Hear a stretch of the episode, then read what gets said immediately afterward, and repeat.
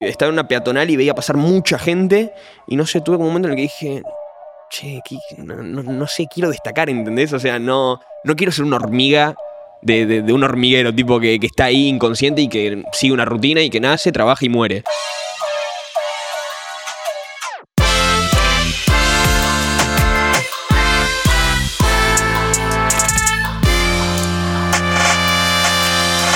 Bueno, Nico, bienvenido. Buenas, Bruno, ¿cómo andamos? Gracias por prenderte a esta charlita. A vos por invitarme. Tiene pinta de que va a estar bastante interesante. Creo que es mi primer podcast. Qué presión, mucha presión estás poniendo. Te digo Nico porque es tu nombre, es quién sos. No sé ahora en esta etapa de tu vida con quién te estás identificando más, con Oscu, Oscurlo, en este universo que tenés, bueno, varias Mm. aristas. Em, ahora estoy más en modo Nico y en las cosas de mi vida privada y cosas personales. Si lo interpreto de esa forma, ¿no? La Claro. diferencia entre Nico y Oscu. Sí, sí, sí. No, también. Ahora, puede ser que me preguntes a modo personalidad también. Y que capaz que aunque no esté haciendo cosas, esté más en modo Oscu, que la gente lo interpreta como un personaje quizá medio así como que, no sé, más em, egocéntrico, mm, más creído. Sí, eso te voy a preguntar. Ese, ese personaje de, de Oscu, ¿cómo es ese personaje para vos? ¿Qué es lo que buscas? Si es que es algo buscado, si es algo que se fue dando, ¿de qué características tiene? Yo creo que no lo busqué. Sí que sabía en el momento en el que lo hice que estaba diciendo cosas que no iba a decir en un stream. Onda, cuando hago foto, que yo creo que es el primer tema en el que flexeo y hago cosas así, ahí, ¿no? así plata. Eh, claramente decía, ok, sí, no, esto no es lo normal. Yo estoy acostumbrado a streamear. Aunque también la gente siempre confunde eso y dice, pero, pero es un youtuber de juegos, qué sé yo. Y o sea, vos ves mis streams y mi perfil de streamer también, streameando cuatro horas al día, no era tanto el de un youtuber clásico que hace un video de 10 minutos, quizás family friendly, sino que era el formato stream que estás 4 o 5 horas en- de tu día a día haciendo tus Claro. cosas y yo estaba con mis amigos ahí jugando con perfil tóxico, que te diría que mi perfil de gamer es más tóxico todavía que el de músico, ¿entendés? O sea, yo, yo- yo antes estaba jugando así tranquilo al Skyward, cagando puteas a todos y, y, o sea, como, como cualquiera que juega, tipo, Claro. no sé, creyéndome el mejor del mundo en lo que jugaba, o era 30.000 veces más creído, o sea, vos ves mis videos de Fortnite y eh, había muchas críticas quizá, o no tantas, pero digo, o sea, era mucho de esto de dale, dale, dale, bolaseo constante. Claro. Y, pero sí, o sea, cuando hice la música empecé de esa forma y no, tampoco es porque lo planeé, no es que dije, sí, voy a ser un personaje súper creído con un montón de cosas, sino que fui diciendo cositas ahí en los temas y de hecho el personaje lo adapto todo el tiempo. De la nada tiro esa, de la nada tiro la contraria totalmente, onda... La Sí, más, vamos más romántico. Sí, súper romántico o no sé si, si sería la palabra humildad, porque no es la contraparte, no es que Osco es poco humilde. Eh, yo creo que es otra visión, tipo, va más por el lado de... De, primero, las críticas que hago con Oscu a la gente eh, es, era generalmente, eh, o bueno, sí, era porque son temas del pasado, que puede que los haga, pero digo, a gente que quizá me criticó o algo, entonces es como medio una devolución ahí, una venganza. Y segundo, también es una especie de, de progreso, de, de, de mostrar cosas que hay, creo que hay una, una creencia en la gente, en la sociedad, de esa- la, la típica de que mostrar está mal. Y yo estoy en total desacuerdo, no en total, porque no tengo esta filosofía desarrollada todavía, pero va por ahí, como el lado de que, ojo, porque mostrar las cosas también demuestra nuevos horizontes a la gente, que hace que se motiven y que sepan que exista y que lo busquen. Claro. Tipo, no sé si me explico. Sí, sí, sí, te entiendo. Sí, no, eso que decís está bueno. Yo a veces me pasa un poco que, viste que hoy en día como que está mucho esa narrativa de eh, querete a vos mismo, cree que vos podés hacerlo, eh, Mm. tenés que sentirte que sos el mejor, tenés que confiar en, en- en vos. Sí, no, de- Pero sin embargo, si, si vos... cuando yo hacía eso. Claro, Pero, eso. pero ¿cómo que te crees el mejor hijo Ah, de puta? pero qué Onda, agrandado que sos, es Ahora como está re la Claro, línea de claro. te lo tenés que creer para Claro, lograrlo. Tenés que creerte que sos el uno, si no, no vas a poder. decís, bueno, ¿le estoy haciendo? ¿Qué pasó? Claro, sí, sí, sí. Como dicen, bueno, tanto no, tanto no porque me incomodás a mí. Y hay, un, hay muchos temas, no voy a decir que hay envidia, porque también lo estoy encarando por un lado muy tóxico y nada que ver, o sea, no, no es que hay hate, pero bueno, ya que estamos encarando este tema, em, no, no voy a decir que es todo envidia, pero hay un poco de, Claro. de no sé si envidia, pero sino también de, de- de- de protección a uno mismo, de decir, bueno, pará, eh, calmate, tipo, yo estoy en otra totalmente. Sí. Pero bueno, al fin y al cabo, también hay que entender que son temas que están ahí en un lugar público, pero que vos puedes elegir tranquilamente no abrirlo, ¿entendés? Claro. El tema del hate es muy complejo. Onda. Yo creo que el único hate que puede llegar a estar em, pasado, por así decirlo, justificado, es si estás criticando quizá a alguien que está dando un mal ejemplo, pero si entras a algo para decir no me gusta, es como. O sea, Claro. dale amigo, no lo veas. Y la gente le cuesta mucho separar a veces el personaje también.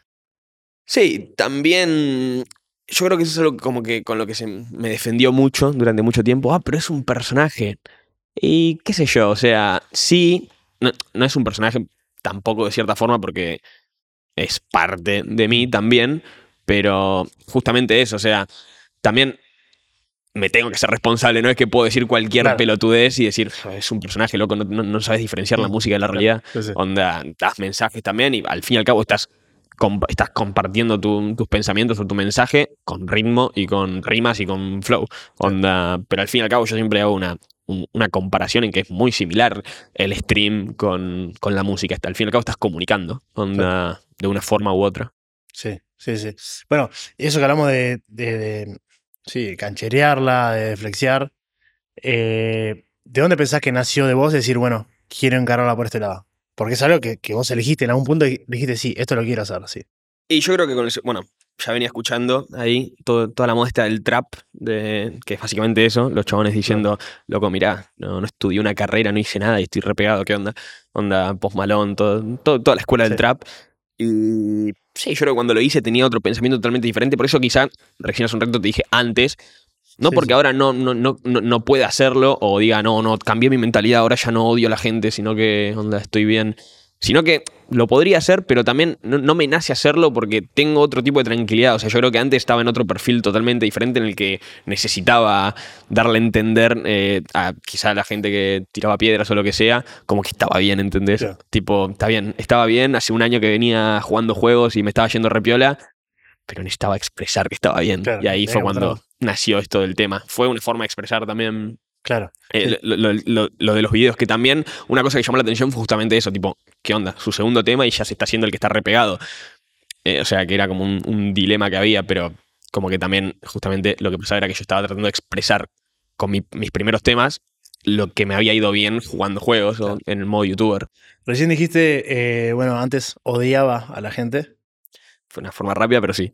No, sí. No me- ah, me- siento que estoy, o sea, desde el que comenzó todo, como que estoy tomando un, ya empecé como con el pie izquierdo, digamos. no, no, no. No, está, está, está re piola, pero como que empezamos encarando por ese tema tipo por el hate y me encanta, sigámoslo. Pero No. pequeño detalle a tener en cuenta, por- solamente para aclarar que no es lo regular, digamos. Porque capaz que ahora ve uno y dice, che, ¿qué onda este pibe? Onda No, empieza no, y ya empieza hablando estamos de. hablando de, de esa etapa, que aparte es lo que si vos, eras vos antes.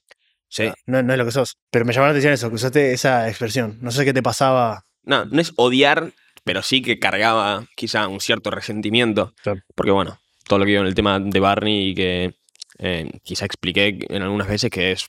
Tampoco, o sea, fue algo heavy. A ver, en el tema de Barney y el de. Bueno, que se llama ahora, en ningún momento se nombra Barney, pero no sé en el, en- en el video.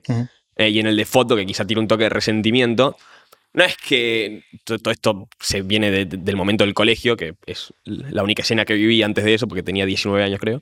Eh, no es que sufrí un rebullying o algo así, sino era más chicaneras tipo de- del colegio, justamente, de que me llevaba mal con alguno y alguno me habrá dicho, ah, youtuber, ser youtuber es de pete, no sé, de fracasado.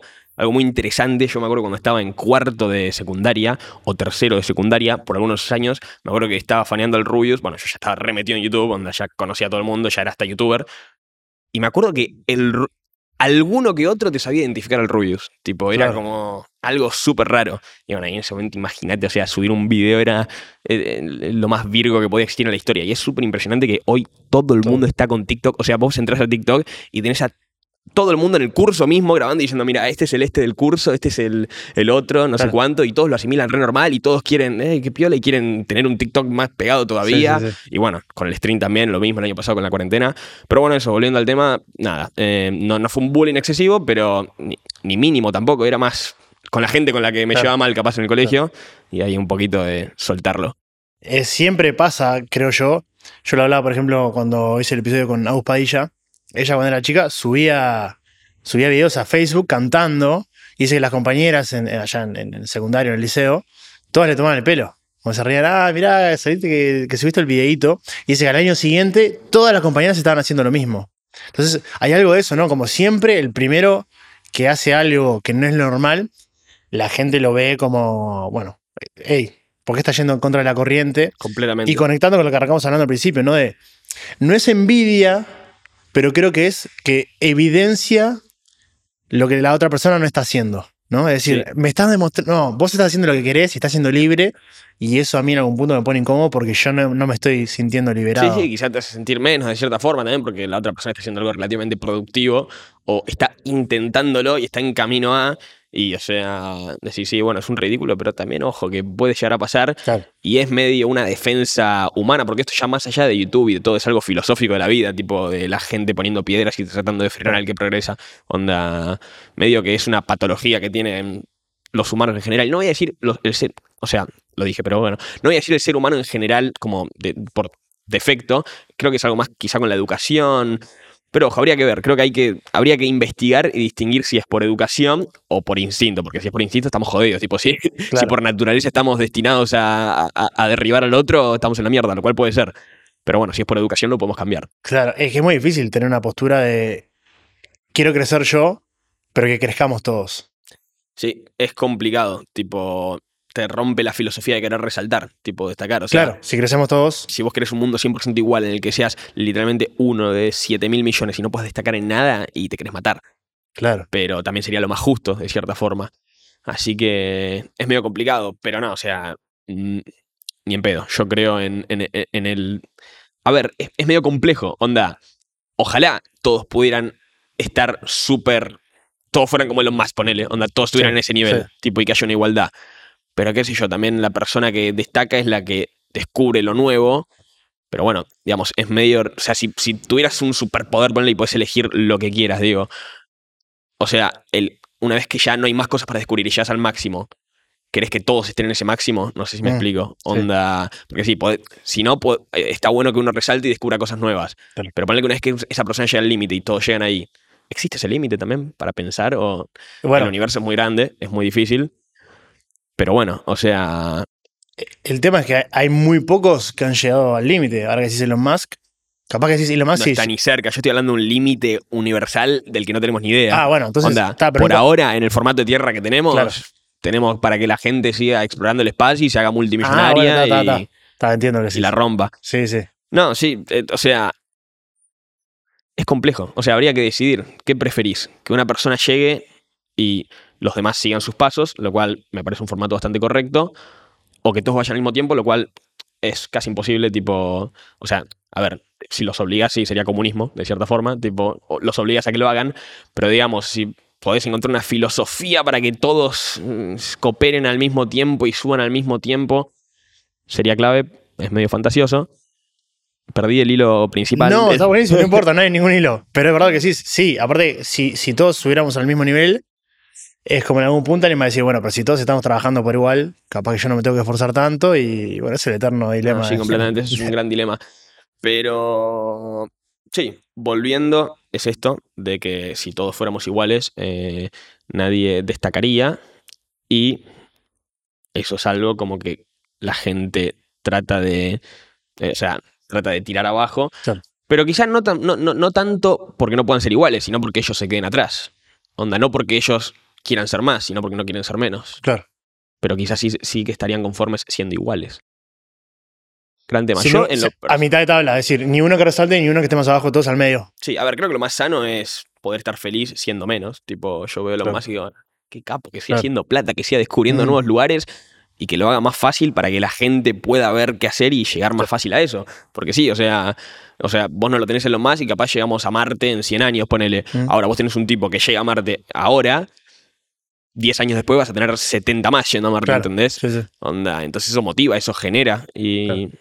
y produce. Bueno, pero vos también tenés una mentalidad de que eh, ya lograste muchos de tus sueños, de tus objetivos. Completamente. Eh, la gente que se quedó a mitad de camino o que ni siquiera empezó, no lo vi así. Completamente, lo vive como estoy perdiendo mi oportunidad, tipo, se me está pasando sí, el tren. Sí, sí. Yo quizá tengo una tranquilidad muy grande que fui desarrollando, eh, esa misma, la de tener la tranquilidad de decir, o sea, yo tengo una, un, un- un, no sé, un- una analogía, una forma de verlo, que quizá te diría, no, digo que sea la correcta, ¿no? Pero digo que a veces lo pienso y digo, yo creo que si algún día eh, voy al cielo, ponele, está, ahí San Pedro, ponele, que no, no soy creyente, pero digo, hay alguien que te califica qué onda tu vida, y yo creo que ya pase lo que pase, a menos que pase algo muy malo, como que me saqué un 8, ¿entendés? De cierta forma. Como que logré cumplir mi sueño, logré cumplir dos, ah, logré cumplir dos sueños. Y sí, pueden- o sea, me puedo morir ahora mismo y. un 7 capaz al menos. Pero yo me acuerdo que antes de, de que me vaya bien, estaba ahí tranquilo en la calle. Me acuerdo una vez un, un fla que tuve en Mar del Plata, tranquilo comiendo ahí con mis abuelos, eh, almorzando. Y estaba en una peatonal y veía pasar mucha gente. Y no sé, tuve como un momento en el que dije, che, no, no- no sé, quiero destacar, ¿entendés? O sea, no, no quiero ser una hormiga de, de- de un hormiguero, tipo que, que está ahí inconsciente y que sigue una rutina y que nace, trabaja y muere. Onda, quiero hacer algo interesante. Claro. Y lo tenía, ese- tenía esa, esa duda existencial. Y te digo, o sea, la, la- la- la fui solucionando con mi desarrollo personal, pero entiendo que es como piensa o se siente el 90% de la gente. Sí, sí. Y eso que me decís, bueno, y conectando un poco con el tema del ego, ¿cómo haces también? Porque, bueno, vos sos gamer, te fue bárbaro. Eh, también, bueno, como streamer y youtuber en la música, hiciste mucha plata. Es muy difícil en algún punto no creérsela y decir, soy yo. hasta que no te sale algo mal, yo creo que te la recrees. Decís, ah, no, nací para esto, soy el elegido. Tipo, pum, pum, pum, pum, pum, pum, pum, va subiendo. En un momento empieza a bajar un poquito y decís, bueno, para. Onda, Claro. como que empezás a replanteártelo y tenés un montón de dudas. Eh, al principio es algo que pasa, que una vez que se escuché que Luisito decía, como que sí, al principio es una montaña rusa, después te acostumbras y sabes que es así, pero es verdad, cuando recién empezás, empezás a subir y la primera bajada, decís, ah, no, listo, me estanqué, morí, hasta acá llegó, tipo, hasta acá llegó mi momento de suerte. ¿Qué fue lo que te salió mal? Mm, Yo creo que lo primero, súper básico, que no, es tan, no fue tan fuerte, fue cuando venía subiendo videos y cuando recién me empezó a ir bien, era literalmente todos los días, pum, eh, 200 viewers, el otro día 400, el otro día 1000, los videos de YouTube 10.000, 20.000, 30.000, hasta que llegó un punto en el que tenía 100.000 visitas y ahí se estancó, ahí iba todo bien, onda, como que tuve durante muchos meses 100.000 visitas por video, perfecto, no estaba mal, no estaba subiendo, pero no estaba mal, y quizá en un momento sí que ya empecé a tener que buscar contenido y capaz me esforzaba, seguía subiendo video todos los días, empezaba a tener 80.000 visitas, 90.000, y era como, no, la puta madre. Básicamente el momento en el que dejas de subir. Eso, eh, bastante tranqui, pero después, qué sé yo, saqué los temas, les empecé a ir bien, con los temas me pasó lo mismo, tipo, porque yo saqué eh, Loco, tuvo un millón en cinco días. Saqué foto, tuvo un millón en una semana porque tardé como tres meses en sacarlo. Pero después saqué Tango Trap, tuvo como un millón doscientos en cinco días, algo así. Saqué ahora, fue el que mejor le fue, tuvo como un millón y pico. Saqué, no dijeron nada, le fue mejor todavía. Y creo que la tengo enganchada fue como el primero que le fue bien y tranqui. Hasta ahí yo en la tengo enganchada, creo que, creo que es el video en el que más personaje estoy, ¿entendés? Como que yo Claro, venía sí, upgradeando, tipo sumando, y ya estaba en un modo en el que tenía los gris, el pelo todo rubio como una vieja recién teñida, no me importaba nada, estaba en cuero ahí, ja, ja, ja, ja, ja. O sea, el video era, era un, un momento más personaje, creo que ese fue mi momento más personaje. Y ahí fue como que, eh, tranqui, no, no, no siguió la regla de más personaje, más todo, más Claro. explosión. Eh, encima había rutina, todo. Y ahí fue como, ah, bueno, listo, tranqui, pies en la tierra, a buscar algo nuevo, digamos, o por otro lado. Y también siguiendo aplicando lo mismo, ¿no? Lo que aprendiste. Pero siempre es reconstruirse y reinventarse. Y ahora, bueno, lo ves con una cabeza más madura, si se quiere. Sí, sí, 100%. Todo el tiempo, todos maduramos un montón. Pero sí, yo tomé como prioridad no madurar, pero sí que siempre tuve como, creo, quiero ver que va relacionado, siempre le tuve mucho miedo a la ignorancia. Entonces siempre estoy en el, en, en- en- en, no sé, en la investigación quizá, ¿verdad? No solamente de información, que es una forma de matar la ignorancia, sino de cómo matar la ignorancia justamente. Donde por eso dejé el alcohol, eh, bueno, trato de meterme cada vez más en la cultura de leer, un montón de boludeces, y un montón de cosas que me quedan por descubrir. Y eso creo que va de la mano con la madurez y, no sé, aprender. Siento que es una de las grandes cosas que tenemos, la, la evolución interior y nuestro interior. Tipo, una filosofía que tengo es que hace 2000 años, tipo 3000 años, tenías a lo- los simios, estos no son simios, pero digo, los romanos que se cagaban matando y que seguramente tenían un IQ muy bajo. Y digo, o sea, la evolución no, no, no avanzó desde ese momento. O sea, tenemos la misma máquina y lo único que cambió es la educación. O sea, o sea lo, lo que hace que hoy un chico de 12 años sea un capo matemático, tecnólogo y parezca un Einstein en comparación a un tipo de estos que quizás lo agarras al más erudito, o no, porque capaz que eran inteligentes, un Aristóteles te la, te la bancaba, pero digo, lo agarras al promedio y es un sí, ignorante. sí. Y decís, lo único que cambió fue la educación. Entonces cada vez tengo más ese concepto de sí, adquirir conocimiento y, y que bueno, que también con el conocimiento y con las palabras hacemos todo. Tipo, es otra filosofía que tengo que es que sí que la podemos desarrollar, pero Sí, claro. es como la boludez de que vos estás acá y está bien, yo con esta persona, con esta imagen, puedo ser yo, puedo ser Justin Bieber, el que sea. Yo, este cuerpo poniendo las palabras adecuadas, o sea, en el lugar adecuado, puedo comunicar, decir y hacer lo que quiera. O sea, puedo causar una revolución ahora mismo, puedo tirar una idea millonaria, puedo hacer lo que quiera, ¿entendés? Entonces es cuestión de educación y de poner las palabras en el lugar adecuado y decirlas y saber comunicarte. Claro.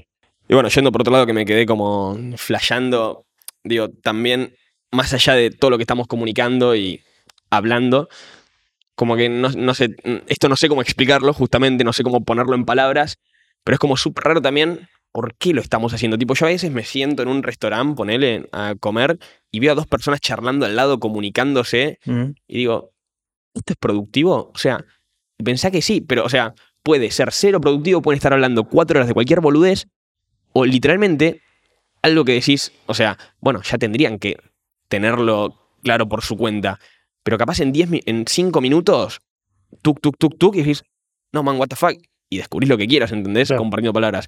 Y bueno, ya después hay cosas más falopa como de, ¿qué estamos haciendo? Tipo, sos un cuerpo, soy otro Claro. cuerpo, ¿por qué estamos hablando? ¿Por qué no estamos comunicando? ¿Por qué estamos haciendo todo esto, ¿entendés? Claro. No sé si bueno, eso que decías vos de que es productivo o no, eso si lo pensás con esa cabeza, digo, no tiene por qué ser productivo.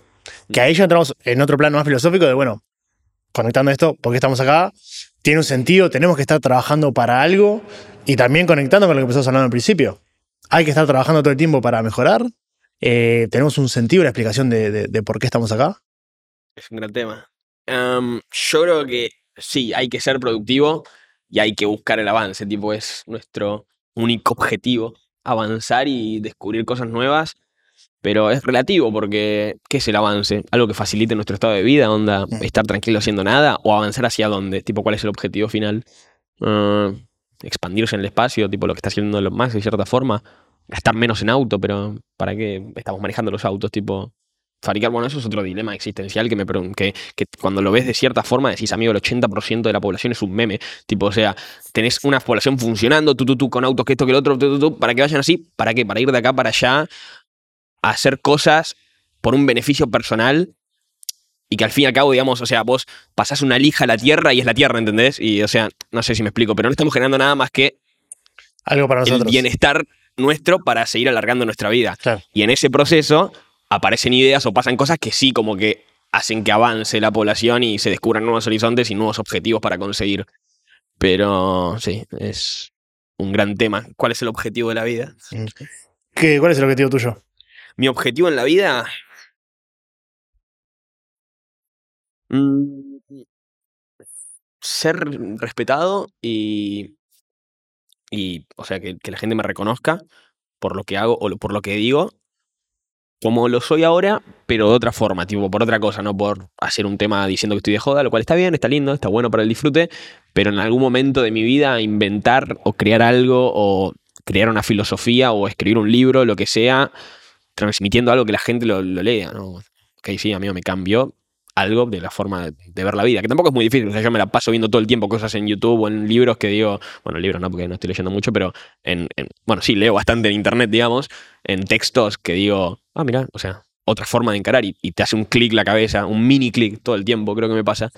Y eso creo que es bastante clave. Onda, sería muy piola terminar así y que pasen los años y no digan, no, igual ojo, ¿eh? porque la mentira de Osco, este era un mentiroso, si te fijas acá dijo una falacia ¿eh? O lo que sea, onda, ¿qué pasa? Tipo, vos, vos lo agarrás a uno que sí, hace mil años capaz era un capo, pero lo, lo desestructurás y lo analizás hoy en día y decís, ah, no, era un garca. Onda, mi idea sería que ser recordado por algo bueno en serio. Claro, y vos además en tu rol de, de streamer tenés un montón de contenido y un montón de veces que dijiste cosas, hasta capaz que sin pensarlas, Completamente. que- que sí, capaz que No, a la no, larga te- no, no te terminan de cerrar. Pero también es un poco el cambio, la maduración de uno, ¿no? Sí, completamente. De hecho, hace poco estuve escuchando ahí como que muchos filósofos, Nietzsche, eh, Platón, no me acuerdo quién más, son, no son, sí, son conocidos por las contradicciones que tienen Claro. todo el tiempo. De hecho, Platón creo que se hizo fam- famoso en un cierto punto porque cuando llegó a viejo, dijo, todo lo que dije está mal, tipo, Ujú. cambio completamente. Y es como algo natural y que está bien porque es, o sea, la naturaleza de pensar y recalcular las cosas y decir, ok.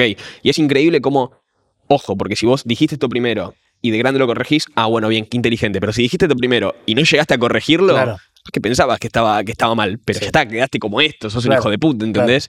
Onda, sos un grande, sos lo que Sí. sea. Y sí, ese es un gran tema. también es un gran tema lo que me decías de hablar en vivo y de dejar data. He dicho muchas cosas que una vez me hice un copy-paste que dije, eh, como, ojo, esto fue en el pasado, hay un montón de cosas que cambié mi forma de pensar o de decir, copié ese video, o sea, copié ese comentario y lo pegué en 10 videos de filosofías mías o yo hablando en stream, ¿entendés? Porque digo, o sea, justamente por esto que te digo, de aclararlo, tipo de que, o sea, hay una, imagen totalmente distinta entre el que entra y ve ese video al que entra y ve ese video y ve el comentario en el que dice, ojo, no está tan bien. dices, ah, bueno. Y de hecho trato, cuando hablo mucho en, directo, eh, clavo muchas filosofías muy marcadas, lo cual me gusta también, porque ahora podemos hablar respecto de eso, Em, pero es bastante peligroso y yo siempre digo cuando toco un tema del que no estoy seguro, tipo, guarda que no soy un experto, tipo, ojo, abro paréntesis, en esto tómenlo con pinzas y úsenlo más como para aprender a informarse o abrir el debate que como una bajada de línea, digamos. Y volviendo a lo que te decía de hablar, creo que es clave porque, bueno, está clave que todos expresen lo que piensan o cómo ven las cosas de cierta manera y que cualquier pensamiento o filosofía que tengas, si no la decís, sea, o bueno, o porque puede perjudicar a tu carrera, lo cual es entendible, o porque todavía no lo tenés suficientemente desarrollado. Pero yo creo que es clave que antes de morirte digas toda la forma en la que ves la vida. Si tuviéramos, imagínate, un censo de todo el mundo, cómo ve la vida, podríamos tener muchísimas cosas más claras. O sería más complicado porque tenés data de todos lados. También es un problema muy grande. ¿En qué momento es bueno hablar equivocadamente porque das lugar al debate y en qué momento estás desinformando? Bueno, eso es lo que pasa también hoy en día con, el Internet, con las redes. Es como que en algún punto se unifica que el comentario de un doctor que es una publicación en Facebook pueda llegar a estar a la par, o por lo menos eh, se expresa en el mismo medio que el de un tipo que no tiene ni idea, que a lo justo leyó un blog y lo publicó y hubo gente que, resonó con eso, ¿entendés? Y, y quedan a la par y es bastante complicado el mundo de la libertad de expresión, eh, el mundo de si, repito, si está bueno que la gente hable aunque sea equivocadamente, mm. o mejor que no lo haga. También quién lo rige, quién es el que, o sea, quién es la entidad, porque si fuera tan fácil sabríamos cuál es el camino político adecuado, ponerle. Tipo, si fuera tan cerrado, diríamos, eh, cállense de todos los que no saben, esta es la correcta. ¿Quién dice eso? Y tenemos. Eso es increíble también, que hace mil años que todavía tengamos un debate entre izquierda y derecha, ponele. Y dale, o sea, ¿cómo puede ser que todo el tiempo es un ciclo tipo de izquierda, derecha, derecha, izquierda? Tipo, dale, no, encontramos un, uno, que está acertado, o, el centro al menos, tipo. Yo creo que igual está bueno en algún punto, porque si todos pensáramos igual, en algún punto empezás a perder un poco la noción de si, está, si estamos bien o no. Creo que está, en algún punto es saludable que haya, eh, bueno, en este caso que existe la política, derecha, izquierda, porque por lo menos cada uno se mantiene, se mantiene en, línea al otro. ¿Me explico? Sí, sí, sí, te ayuda a ver lo que está mal en teoría. Eh, exacto. También es una paja que el ser humano de, por default sea rebelde. Tipo, ponle, vos tenés a todos, no sé, vamos a tirar, a la izquierda y va a aparecer el que dice, eh, no, no, yo quiero ser diferente, pum, y empieza a traer gente y así constantemente, tum, tum, tum. Pero, ojo, porque ahora pensando, ¿no? Sí, pero bueno, tampoco es como que es el 100% de las veces así, porque no es que de la nada todos llegamos a la conclusión de que matar está mal y ahora hay un mm. rebelde que dice, no, matar está bien. Los hay, los que asesinan, pero digo, no, no es que hay un cambio de la ideología de la gente que dice, no, sí, sí, loco, es verdad, ahora hay que matar. Claro, tipo, hay cosas que sí que ya quedan como marcadas. No, tipo, hay que ir por este lado. Claro. ¿Le tenés mucho miedo a la muerte? Em, no, todavía miedo no, porque creo que estoy, no estoy ni cerca, o, capaz que sí estoy a 10 minutos, pero bueno, me refiero de vejez, no estoy cerca. Eh, pero no, no lo veo como un proceso natural y no lo pienso aceptar. Tipo, yo de hecho estoy en la otra filosofía, que es la de estirar la vida lo máximo posible, porque cuando nos vamos, nos vamos. Y hay mucha gente que, bueno, hay un montón de filosofías en contra de la inmortalidad, que no es inmortalidad porque es básicamente estirar la vida. Si te plaste un camión te morís. Hasta que se inventa lo que te ayuda con eso, pero bueno, onda. Pero hay un montón de puntos, entre ellos ponerle, vamos a decir uno rápido, que es el de, ah, pero em, la sobrepoblación si inventamos la forma de vivir más, hacemos que la gente deje de tener hijos y listo, tipo, pausamos eso hasta que tengamos más espacio y listo, no es tan difícil. Fuera de eso está lo de, ah, pero aceptarlo es un proceso natural, después vienen otras cosas y bueno, está bien, o sea, pero yo vivo lo máximo posible, vivo 300 años, por decir una locura, y después viviré el otro proceso. Onda, ¿qué tiene malo que se estire eh, ese proceso? Y bueno, justamente estoy en esa de tratar de estirar lo máximo posible. No sé si voy a tener los suficientes huevos en su momento para hacerlo, pero yo creo que a los 70, 75, 80, seguramente lo vayas tirando justamente así, pero me criogenizo. Sí. si tengo, si me da para hacerlo, sí, porque tenés que hacerlo vivo. Tipo, Mm, tenés claro. que, cuando ya estás hecho mierda, decir, bueno, ahora. Tiene que estar la, la tecnología La tecnología. funcional. Sí, no te digo que es la mejor ahora, seguramente en 50 años va a ser infinitas veces mejor. Bueno, infinitas no, o sea, muchas veces mejor. Pero hay tecnología bastante aceptable hoy en día para la criogenización. Onda, te meten así en los líquidos, tranqui, no es, no es que te meten en un freezer, tipo como, como Disney, como Walt Disney supuestamente. Tipo, sino que ya, ya hay procesos profesionales en serio. Claro. Ah, y yo creo que en 50 años van a ser mucho más. Y repito, igual me la estoy jugando, ya lo sé. No es que te digo, sí, seguramente voy a revivir. Onda, Sí, sí. la estoy jugando antes que morir. Sí, bueno, creo de hecho lo de Walt Disney, no sé si no es un mito. Eh, sí. Es, sí, es un mito, seguramente. Digo, pues sí, que supuestamente. Tipo, puede que sea un mito. Eh, la verdad, ni idea, no me informé en el tema. Hoy por hoy estás haciendo algo pensando en eh, estirar tu, tu vida. Esto que decís, bueno, eh, no tomar alcohol, que no fumas. No tomar ¿Es alcohol. parte de eso? em, no tomar alcohol, no fumar cada tanto. o sea, todavía no lo eliminé al 100%, el alcohol lo elimina al 100%. Em, sí, trato de comer bien. Eso no lo hago tanto, no lo hice tanto por durar la vida, aunque sí que lo es un efecto secundario. Lo hice más por el bienestar del momento, tipo por el, un buen físico o sentirme enérgico. Pero bueno, al fin y al cabo termina ayudando. Y no, poco más. Onda, no creo que tenga muchos recaudos. Alguna boludez puede que sí, tipo, que no estoy teniendo en cuenta ahora. Puede que haya, pero no, no es que tengo ahí una, una sesión, un rito Claro. antes de ir a dormir, eh, pasarme zanahoria por el cuello, qué sé yo. Y bueno, y de- dentro del bienestar, eh, no sé, tenés, no tenés rutina, pero tenés, no sé, meditación eh, o algún ejercicio que hagas. Que, No hago meditación, me lo planteé un par de veces. Por ahora mm, no, no, no me atrajo lo suficiente. Hay cosas que no hago y que te digo, tengo que hacer, como por ejemplo leer más seguido eh, libros. Meditar, no sé, todavía no me atrajo lo suficiente. Ujú. No, no veo como su beneficio extremo, aunque te lo recomiendo en todos lados igual. Sí. Te dicen medita. Pero no, tampoco mm, soy medio inexperto en el tema, medio ignorante, y no entiendo bien la diferencia entre meditar y sentarse un segundo a pensar, ¿entendés? Un rato a pensar. Tipo, es que mm, es, no te que lo contrario, pero hay algo así. En realidad, vos meditando no estás pensando. Estás, te concentras en algo, pero no, no, lo- no pensás en ello. Es decir, te no concentras te en, quemas la cabeza. en la, claro, en, en la respiración y vas a, vas a mirar cómo entra y sale el aire. Sí, de hecho, cuerpo. escuché como un par de veces que quizá también es vaciar la cabeza, ¿no? Tipo, Claro. pensar en blanco. Claro. Como relajarte. Exactamente. Puede estar bueno, podría intentarlo, porque la verdad no lo intenté nunca. Tipo, lo he intentado de chiquito en alguna clase del colegio y cagándome de risa, tipo, no, no seriamente. Así que podría intentarlo, capaz. Sí, yo te bueno. paso, después igual alguna data, pero en, en YouTube, o sea, o googleás y lo primero que te sale, el mindfulness y es todo esto, Sí, ¿no? sí, es sí, el, el- el estar concentrado, pero no analizando lo que está sucediendo. Y eso, una vez que lo haces con una práctica repetitiva, toma tiempo, eh, lo ves en otras cosas también. En decir, por ejemplo, no sé, estar haciendo esto, este podcast, y capaz que justo vos sabés que tenés que estar en otro lado después, y no tenés eso ahí arriba, de decir, uh, no, en algún momento me tengo que ir, en algún momento me tengo que ir, sino decir, bueno, estamos acá, haciendo, presente. estamos haciendo esto, sí.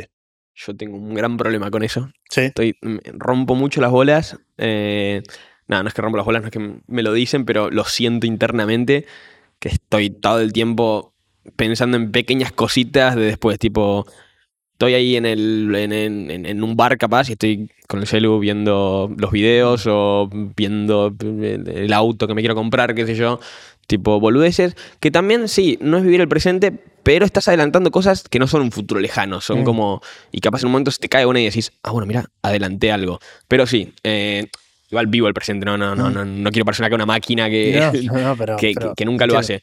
Pero me pasa mucho eso que me mencionaste, que yo creo que le pasa a muchas Sí, claro. personas, tipo a la gran mayoría. Y más hoy en día con esto, el ejemplo que usaste vos, el celular.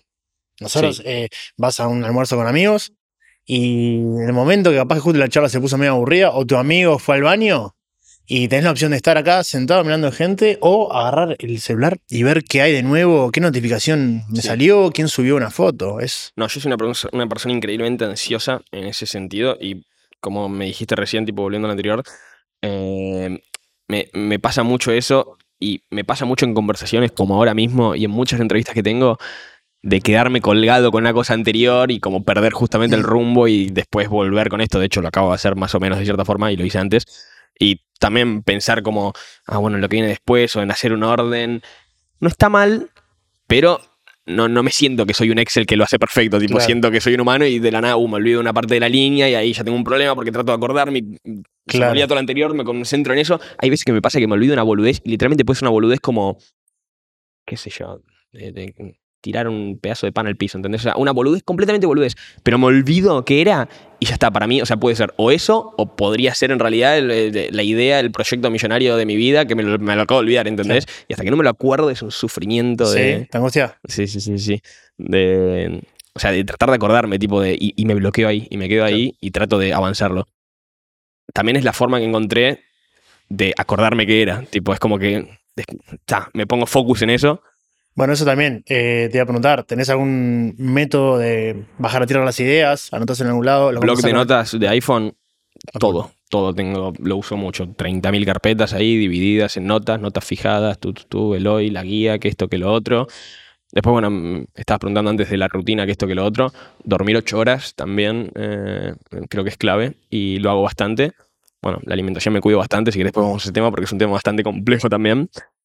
Y con lo de la meditación también te quería decir que una de las cosas que no hago pero me gustaría hacer es lo de anotar los sueños para tener sueños Mm. lúcidos. Ujú. Tipo, me encantaría en algún momento poder controlar mis sueños. Que eso supuestamente, no tengo idea, lo puedes hacer. Tipo, como que si empezás a anotar tus sueños todos los días, Sí. tú, tú, tú, y empiezas a controlar y como que de la nada llega un momento en el que tenés sueños lúcidos, que básicamente es estar en el sueño y decir, ah, estoy en un sueño, y haces lo que querés. Bueno, es, es eh, en vez de estar en el Minecraft eh, con la Es compu, es estar adentro. No, es una, es, también es, o sea, es un reviaje y es estar drogado de forma natural, porque si no, no- si no, si no tengo mal entendido, cuando vos soñás, eh, tu cerebro suelta DMT, que es como un- una droga, Sí, sí. que bueno, es- se produce naturalmente y es que sí, es eso, es básicamente soñar y sí, no sé cómo será lo del sueño lúcido, pero yo creo que es controlarlo. De hecho, una vez me pasó que eh, creo que uno de los mejores sueños que tuve fueron los que soñé que era medio algo tipo Dragon Ball y otra que cierro los ojos y veo Minecraft, ¿no? Cierro los ojos y veo Minecraft. Pero bueno, o sea, básicamente soñé que, era, que estaba en Dragon Ball y lo que era clave era que podía volar. Tipo, ese fue creo que uno de mis mejores sueños. ¿Ya? Onda, poder volar. Claro, sí, sí. El orto. Y nada de eso. Eh, Ahora que decías eso, bueno, conectando con lo de, lo de congelarse, ¿qué, ¿por qué quieres hacerlo? ¿Qué te atrae del futuro? Lo que no sé, tipo el futuro justamente, el, el avance tecnológico, el pensar que hace 20 años no había internet y éramos unos incivilizados de la puta madre, o sea, no, pero digo, en comparación a los últimos 20 años, el avance que hubo es una locura, creo que lo sabemos todos, tipo la tecnología avanza exponencialmente, o sea, avanza esto y después en, en menos tiempo avanza el triple. Eh, y básicamente eso, o sea, yo digo, amigo, dale, si avanzamos esto en, yo creo que en 100 años, a menos que haya un estancamiento, lo cual puede pasar, porque pasa, tipo, de la nada estuvo la revolución industrial, pum, estancamiento. Em, puede pasar, pero no sé, el futuro, las posibilidades, Claro. tipo, principalmente el hecho de que si vos conseguís perdurar, onda, aguantar 300, 400 años, lo que sea, llega un punto en el que ya se va a seguir avanzando hasta el punto que puedes hasta recuperarte, regenerarte, ¿entendés? Tipo, mejor, porque si vos llegas a los 70, te criogenizás, te despertás en el futuro, uy, qué lindo, pero si sigue avanzando todo y te seguís manteniendo, llega un punto en el que ya hasta puedes rejuvenecerte, Claro. ¿entendés? Y yo creo que ese sería el punto clave. Y nada, eh, ¿cuál es el objetivo? Vivir, vivir y hacer, tener mm, 30.000 años para leer, investigar, divertirme, hasta que diga, bueno, no quiero más y me mato, qué sé yo. Pero... Es que, no, eso que decís, a mí me pasa muy similar, pero hay mucha gente cuando dice, bueno, ¿qué preferís? ¿Viajar al futuro o al pasado? Dicen, ay, al pasado, porque eh, Bueno. quiero ir a la época de los hippies, o quiero No. ver cómo se hicieron las, la- las pirámides. Y un documental, amigo, claro, un libro claro. encima que es horrible porque vas a la, la edad media y te puede, te morir cada tres segundos y hay Claro. una esperanza de vida de 30 años. Onda, no, no, no, lo de viajar al pasado no tiene ningún tipo de sentido. Decís, bueno, ¿cómo será el año 30.000? Eh, No, no, no, no, no, no, no, no podemos no me entra en la cabeza, o sea, te digo, es exponencial. Tipo, lo que avancemos en los últimos 50 años es 10 veces más, o capaz estoy exagerando, pero mucho más que los últimos, que los 1950 anteriores. Sí. Onda, imagínate en el año 20.000, tipo, ya está, estamos, si no, no, si, si no pasó algo con el planeta, lo cual dudo, porque tampoco estamos tan mal, no es que estamos a mil años de que explote el sol, tipo, estamos a miles o millones, no sé la verdad, pero muchos.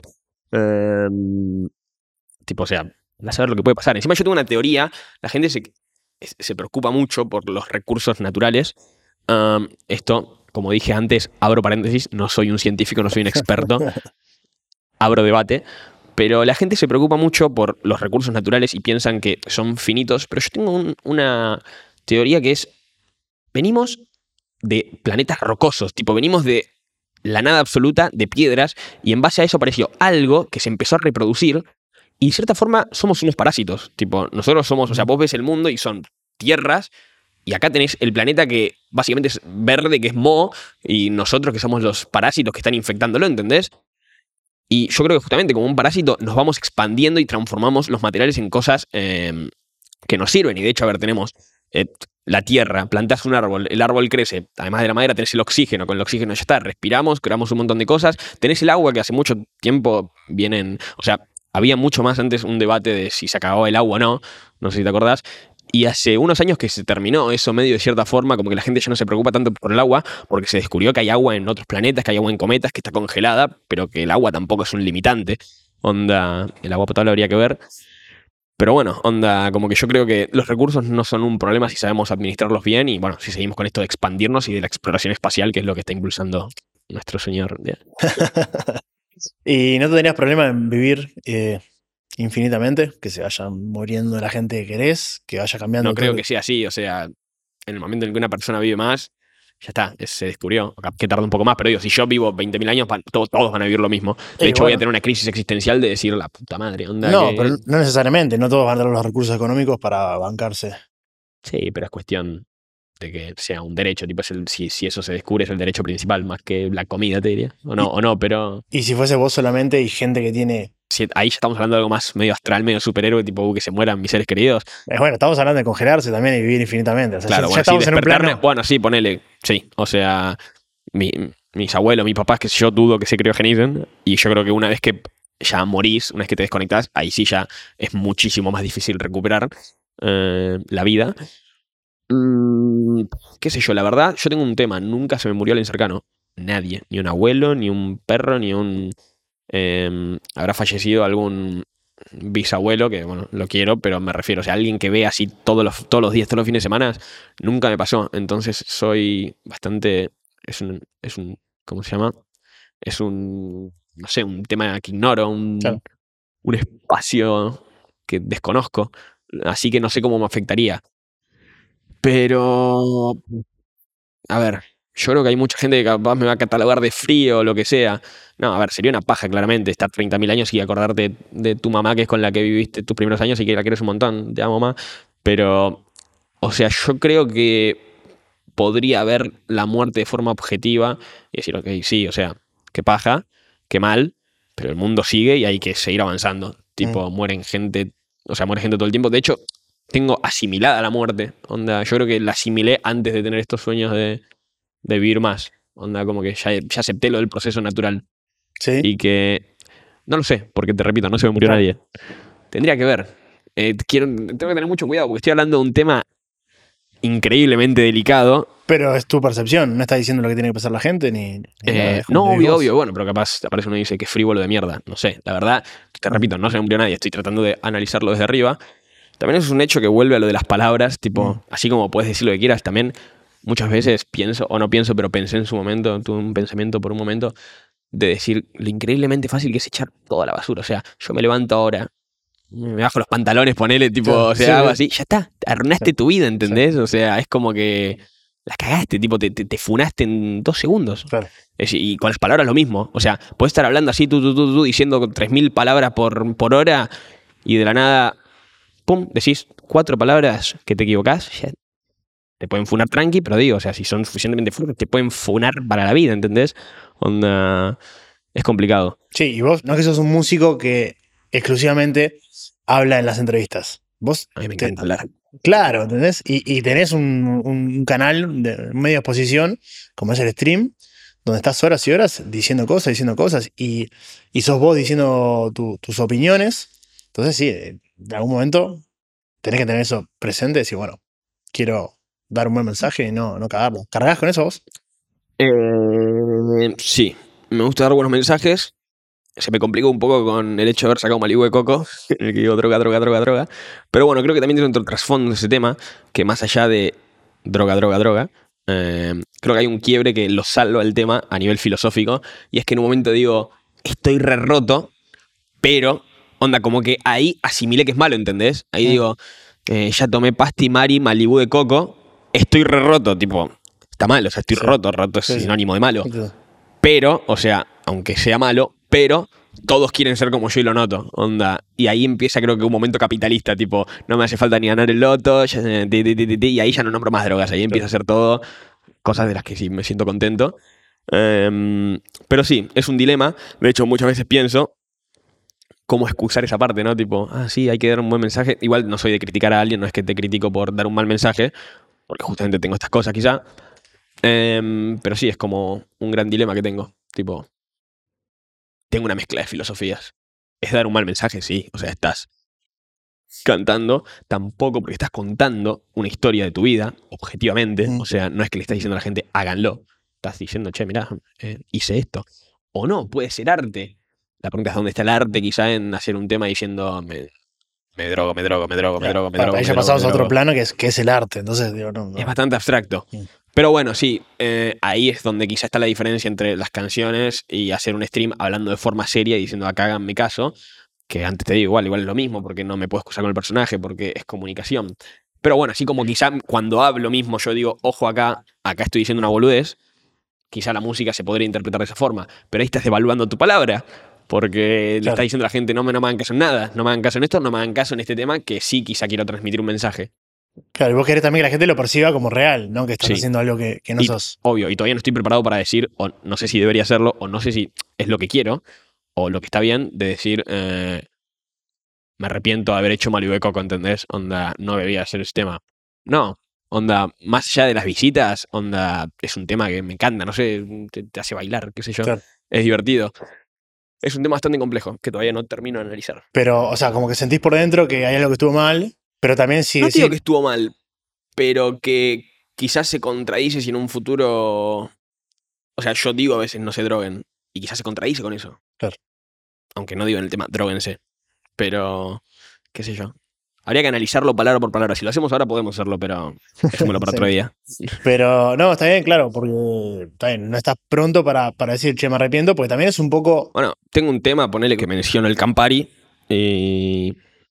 y, o sea, yo ya no tomo alcohol hace un año. Y, o sea, lo vuelvo a hacer, ¿entendés? Es un tema. También lo que la gente quiere cuando sale a bailar.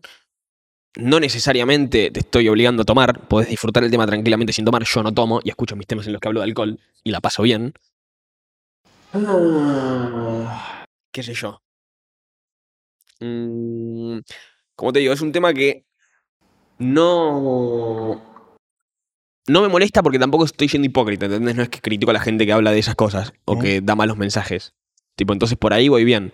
Pero sí, es como un tema que tenés que analizar y aunque lo, lo analices un montón, es eso, es como que estás buscando la forma de, de salir matemáticamente. Sí. Que puedes encontrarla. Pero encima tenés que basar tu filosofía en eso, ¿entendés? Tipo, es como. Y eso está mal, tipo, me refiero. Descubrís la forma y decís, no, bueno, está bien. Entonces, en mi filosofía, no tomo alcohol. Está mal recomendar alcohol, pero no está mal contar que tomé alcohol. Claro. esa es mi filosofía de vida y te tenés que basar en eso. Y eso es una paja. Como tenés que basar tu filosofía en hechos que hiciste antes, Claro. es hipócrita. Es, ma- es- es mucho más eh, sincero y fácil para vos mismo decir, estuvo mal y listo, fui inmoral. Y, y tener una moral objetiva. Claro, es que hoy en día mucha gente como no admite la posibilidad de, de- de mejora. Es decir, ah, se dio cuenta que estaba mal, O de equivocarse. que equivocarse. Tipo, no, no quieren aceptar que se equivocaron. Pero pasa y, o sea, yo creo que es una, un- un- una virtud que tengo. eh, o bueno, un- capaz la también, ¿no? Capaz es una virtud, pero creo que es una virtud que no tiene todo el mundo. La de asumir tus errores. Creo que es mucha más la gente que se refugia en decir, ya dije esto, a defender esto hasta la muerte, aunque no esté bien. Claro. Tipo, claro. en la política pasa mucho. Tipo, se, se- se dan cuenta de que están mal, pero ya está, ya está. Vengo militando desde los 16, no voy a cambiar ahora. Claro. Hasta sí. que me muera, aunque el mundo tenga que arder bajo mi filosofía, Sí, en la política, en la religión. en la religión, sí, sí, sí. Pero yo creo que en eso, o sea, soy bueno, lo hago. El tema es que, como te digo, todavía no sé si me equivoqué con esto. Estoy contando historias que viví. Onda, tampoco está mal. O sea, estás comunicando a la gente, estás informando. Es como, y, y son cosas que al fin y al cabo me hacen mal a mí mismo. No es que estoy informando que maté a alguien, tipo, ah, no, pero estoy informando, estuvo mal. No, pero ahí ya hay un tercero involucrado. Estoy contando cosas que hice en mí mismo, que quizá pudieron hacer mal. Eh, de hecho, lo digo el mismo tema, estoy re roto, pero. eh, pero Igual esta introspección que haces, hay artistas del género urbano que dicen cosas mucho peores y no sé si lo cuestionan tanto. Sí, sí, completamente. De hecho, si te pones a analizar, más allá del alcohol, hay un montón de valores morales que te tenés que poner como objetivi- objetivo, con objetividad, los escuchás y decís, ah, bueno, listo, chao, malo, malo, malo, malo, malo, malo, malo. Onda, la música está lleno de gente creyéndose piola por hacer cosas inmorales. Claro. Pero, sí, qué sé yo, ahí ya no, no, no te podría decir por qué lo analizo o si otros artistas no lo analizan o no lo dicen. Em, también, qué sé yo, cada vez, ojo, o sea, voy avanzando más, incluso en esta entrevista avancé más que la anterior quizá, en el hecho de asincerarme y de poder expresarme lo mejor posible, y eso es algo que voy mejorando todo el tiempo, bajo la filosofía de que antes que me muera quiero dejar en claro cómo pienso de la forma más clara posible. Claro. Sí, como- te, estás rigiendo en eso. Querés como dejar claro cuál fue el. sí, quién, quién fue Nicolás. es un tema más complejo, porque teniendo en cuenta lo que hablamos hace un rato, capaz, bueno, bueno, capaz llego a los 50 veces de entrevista y digo, no, no, todo lo que te dije está mal. Pero esa es otro- otra cosa que me rige también, tipo, el hecho de pensar y decir cosas que defiendan un futuro, ¿entendés? Onda, no, no decir cosas de las que me arrepienta. Eso es algo que, porque, porque me mata eso, tipo, el archivo Mm. es una paja. Entonces trato de ser muy cuidadoso con eso. No sé si tan Sí. cuidadoso al hablar tan abiertamente, pero No, bueno, yo creo también que se está como virando hacia un punto en el que la gente entiende que el archivo existe y que uno, uno cambia, ¿no? Hmm. Capaz que hace, eh, sí, cuando estaba TBR, que te hacían el archivo, y sí, ah, jaja, mirá cómo que se contradijo. Yo creo que ahora, y más con, con los jóvenes, como están acostumbrados a todo el tiempo estar exponiendo y todo lo que es stream y subir eh, vivo de Instagram o historias de Instagram, eh, TikTok, siempre estar compartiendo algo, la gente sabe que, che, mirá, capaz que esto que hizo eh, hace 10 años y es una pelotudez, está bien, el tipo cambió. Creo que, le- que los guachos están como más concientizados de eso. Sí, están muchísimo más acostumbrados a la exposición, yo creo, en redes, al hate también. Claro. Hay que ver, ver cómo va a ser esto de la política del futuro, digamos. Claro, sí, O sea, cuando el candidato a presidente tenga fotos de volviendo a la- 15 años en pedo. sí, no, y también el hecho de que van a estar acostumbrados, porque vos posta que lo agarras hoy en día un diputado, le pones dos comentarios que le duelen y se- le arruinas el día, ¿entendés? Y que, ¡ay, la puta madre! Onda. Y no sé si es algo. A ver, yo creo que tengo la particularidad de que al estar expuesto durante tantos años a hate, hate, hate, hate, hate, como cosas buenas, ¿no? Pero digo, o sea, todo el tiempo lees comentarios hateando, como que te ini- lo inhibís de cierta forma Claro. y te hace avanzar en tus pensamientos o ver las cosas de otra forma. Y creo que lo relaciono con lo que decís vos, de que sí, al todos tener redes sociales, todos estar todo el tiempo bardeándose en internet, al hate internet, a los juegos, qué sé yo, quizás es un futuro más diferente, tipo, la gente que hoy en día quizás está en esa posición, que no sé por qué relaciono todo con la política, ¿no? Pero cada vez me voy dando cuenta que muchas cosas están relacionadas con la política. Em, nada, eso, estuvo en un campo solo, de la nada sube y un insulto se lo toma Claro. como el orto. ¿Tienes una relación sana vos con eso? Sí, sí, sí. Ya me acostumbré yo. Algo que hago todo el tiempo es buscar mi nombre en Twitter y ver los más recientes ahí, leer y leo todo. Onda. ¿Pero es sano eso? Sí, sí, yo creo que sí. Onda, no creo que sea malo. Al fin y al cabo estás viendo las cosas, tenés que verlo objetivamente. O la persona se está equivocando, lo cual, listo. O está en lo correcto, lo cual te ayuda a mejorar. O cualquiera de las dos, pero te ayuda a hacer un estudio de mercado. Tipo, si lo sabes ver bien, Claro. sabes eh, controlar las cosas, sabes prevenir, qué sé yo, cambiar a tiempo. Em, y si se equivoca, también vas pensando un argumento o, o vas, lo desglosás y pensás por qué está equivocado. Tipo, y tenés una respuesta para un futuro. Che, tengo un par de preguntas para hacerte puntuales. Para, Ok. para ir cerrando, porque sé que estás. Sí, Justo. fue, creo que fue la charla menos musical que. No importa, venimos a charlar de esto. Lo Claro. que vos quisieras, eh, Hacemos una conversábamos. sesión dos después. Hacemos día. otra. A la vuelta. sí. Cuando vuelva a Buenos Aires, la, la- la arreglamos. Em, bueno, la primera es: ¿qué es lo que más te costó cambiar tuyo en todos estos años de vida? ¿Qué es lo que más me costó cambiar? Am, un poco mi hiperactividad, quizás. No, no sé si me costó. O sea, te diría que es lo que más cambié, te estoy, te- estoy pensando. Pero no es lo que más me costó.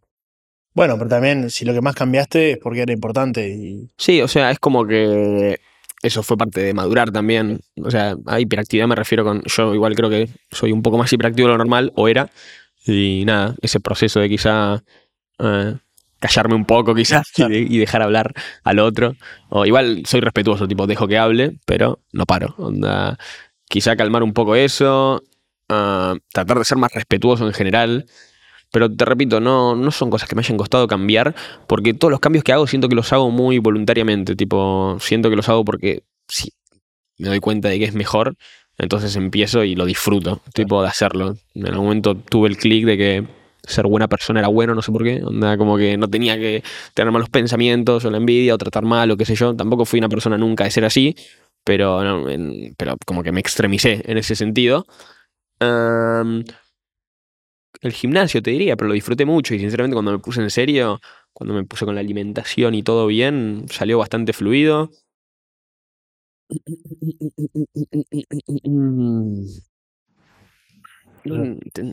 Ten- tendría que pensarlo, pero cambiar de casa, quizá, eso fue una decisión bastante complicada de tomar, tipo decir, bueno, basta, abandonar el proyecto, porque era todo el tiempo pensar, ay, pero la estoy cagando, tú, tú, tú, tú no debería, hasta que dije, bueno, basta, y me fui al depto, así que ahí ando, tranqui, Eh, lo dejaría por ahí.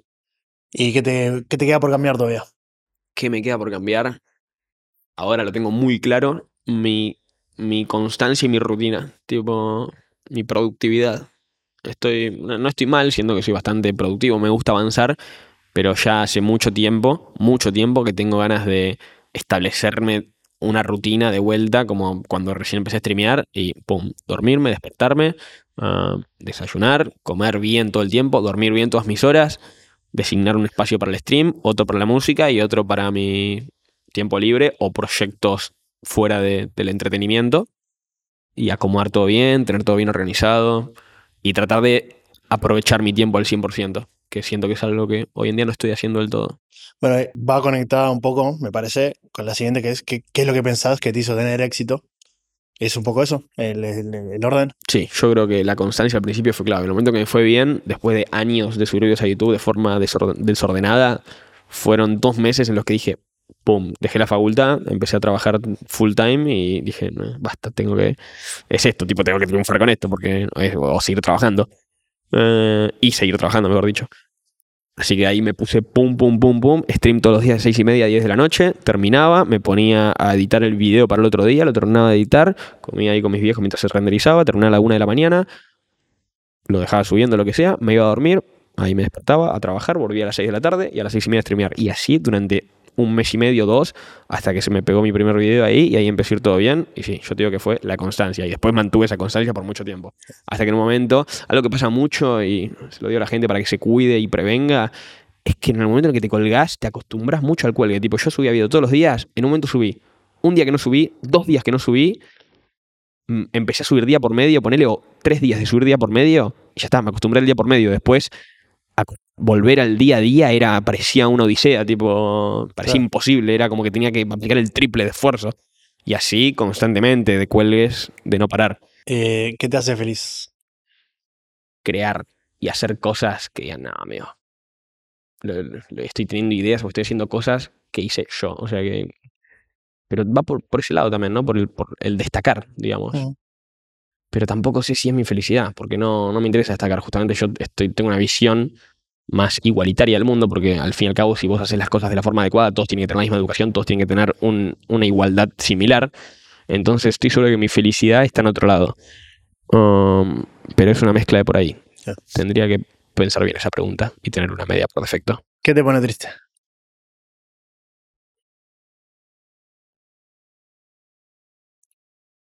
Mm, dejar pasar oportunidades, quizá.